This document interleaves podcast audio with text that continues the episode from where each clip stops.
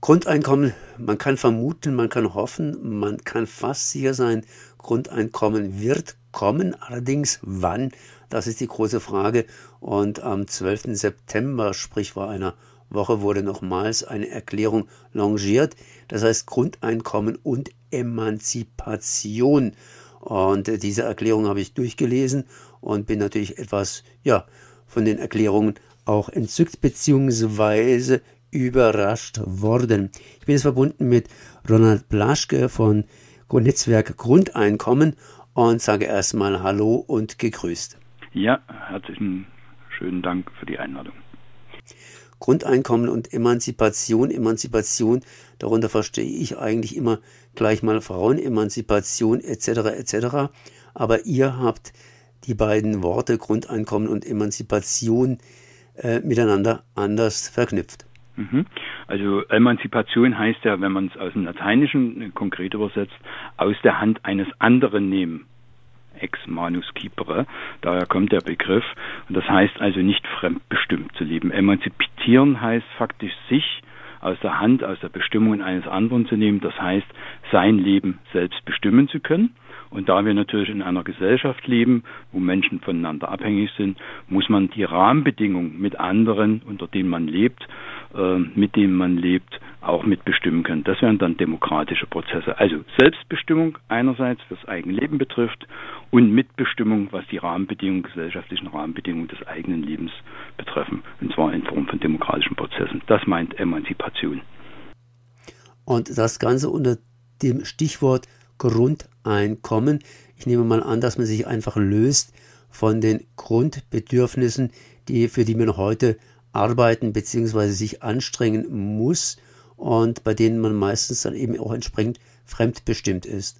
Zum Beispiel, wenn man Lohnarbeit eingehen muss, weil man ja eine Existenzsicherung braucht, man muss ja leben können, man muss ja essen können, sich kleiden können, eine Wohnung muss man bezahlen, man will an der Kultur teilhaben etc., dann muss man seine Arbeitskraft verkaufen. Lohnarbeit nennt sich das und hat faktisch kaum bis gar keinen Einfluss auf die Bedingungen, was dort eigentlich produziert wird etc. Ein Grundeinkommen würde zum Beispiel dazu führen, dass man zu bestimmten Tätigkeiten, ob in der Rüstungsindustrie oder im ökologisch gefährlichen Bereich, Bereich gar nicht annehmen muss, weil man erstmal ordentlich Existenz und Teilhabe abgesichert ist.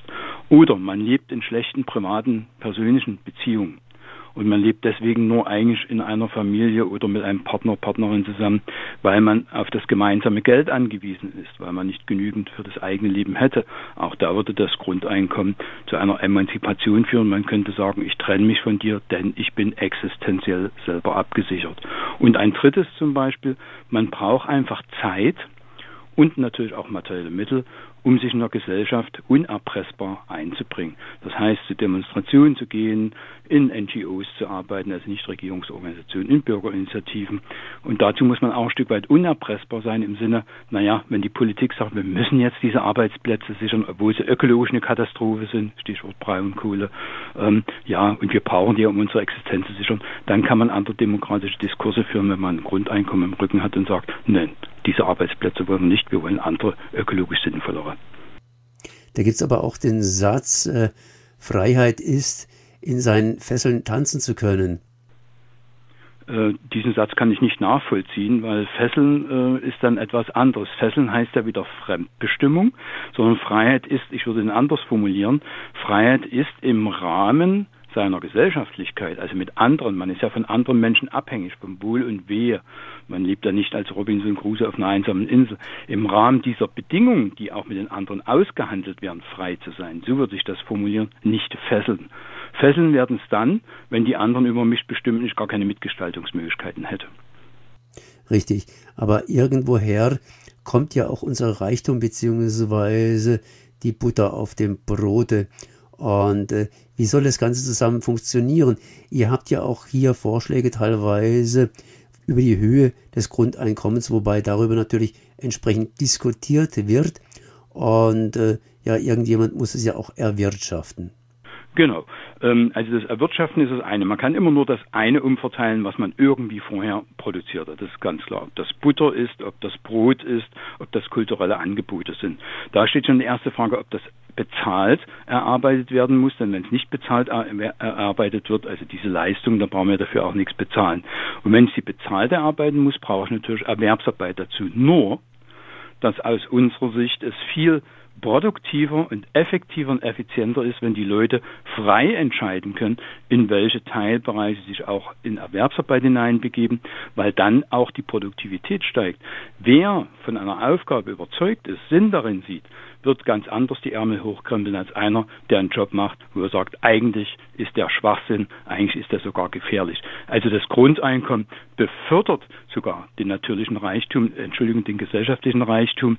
Jetzt wird er halbiert, denn was wir jetzt tun, müssen wir ja wieder abbauen. Wir müssen ja zurückbauen. Wir müssen ja alles, was klimaunfreundlich ist, wieder wegbauen. Also wir haben jahrelang gearbeitet, auch unter dem materiellen Zwang, der Existenzsicherung, um jetzt die Folgen zu tragen und Milliarden auszugeben, um dieses Problem wieder zu lösen. In Berlin wurde vor kurzem eine Initiative durchgeführt, Unterschriften gesammelt für ein Teilgrundeinkommen oder anders ausgedrückt für ein größeres Experiment. Das ist gescheitert. Ähm, was war da los? Also das war die zweite Stufe eines Volksbegehrens in Berlin.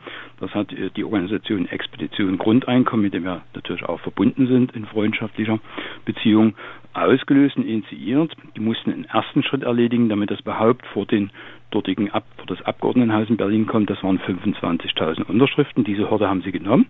Dann hätte das Parlament dort sagen können in Berlin, okay, nehmen wir an, Gesetz ist geklärt, wir machen ein Projekt, wir finanzieren das auch mit, suchen weitere Partner, die das mitfinanzieren. Der zweite Schritt ist, da das Parlament da nicht zugesagt hat, ist ein Volksbegehren durchzuführen mit dem Ziel, wenn man 170.000 Unterschriften hat, dann gibt es einen richtigen Volksentscheid. Also dann müssen alle Bürgerinnen zur Wahlurne bzw. werden aufgefordert, dort ihre Stimme abzugeben. Dieser zweite Schritt ist nicht gelungen. Man hat nur, in Anführungsstrichen, 125.000 Unterschriften gewonnen. Das ist zu wenig, 50.000. Deswegen kommt es zu dem dritten Schritt, also zu dem Volksentscheid nicht. Aber 125.000 in der Sommerperiode ohne jegliche materielle Unterstützung, ohne jegliche finanzielle Unterstützung von Bürgern und Bürgern, die dort ehrenamtlich die Unterschriften gesammelt haben, ist schon sehr beachtlich. Ihr habt jetzt hier eine Erklärung Grundeinkommen und Emanzipation am 12. September diesen Jahres 2022 longiert. Äh, warum gerade am 12. September? Also es gibt zwei Hintergründe. Erstens, wir haben ja eine breite Debatte in Deutschland jetzt über das sogenannte Bürgergeld, was eine Veränderung von Hartz IV darstellt. Und das wollten wir auch nochmal ganz deutlich machen, dass wenn man über Grundeinkommen, erst recht über emanzipatorische Ausrichtung denkt, hat das nichts mit der Grundsicherung für Arbeitssuchende zu tun, die jetzt unter der Etikette Bürgergeld verbreitet wird. Das ist also eine Eröffnung in der Debatte, wie wollen wir eigentlich anders als das, was uns die Bundesregierung vorschlägt unter dem Begriff Bürgergeld, wo wollen wir eigentlich woanders hin, was wollen wir eigentlich anders haben. Und der zweite Hintergrund ist, dass zwei wichtige Entscheidungen anstehen. Einmal in der Partei Die Linke, die macht jetzt gerade einen Mitgliederentscheid, ob sie in ihr Programm, also in ihr Parteiprogramm, das Grundeinkommen aufnimmt, das emanzipatorische Grundeinkommen. Da wollten wir ein bisschen Schützenhilfe geben in der Argumentation. Und das Zweite ist, dass die IGBAU, also Industriegewerkschaft Bauen, Agrar und Umwelt, ebenfalls Ende September entscheidet, ob sie sich für ein Grundeinkommen einsetzen. Und das war der Hintergrund dieses Papiers. Ja, das heißt, äh, einfach abwarten. Wolltest du noch ein Schlusswort sagen? Also ich hoffe, dass dieser Aufruf auch für weitere Diskussionen sorgt Weitere Organisationen und Verbände, Vereine sind angefragt, dass sie das mit unterzeichnen, auch weitere Personen natürlich.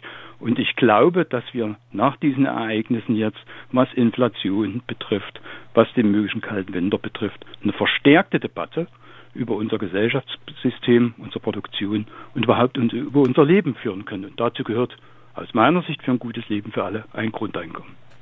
So, Ronald Blaschke, Netzwerk Grundeinkommen Deutschland. Ich danke mal für das Gespräch. Herzlichen Dank auch.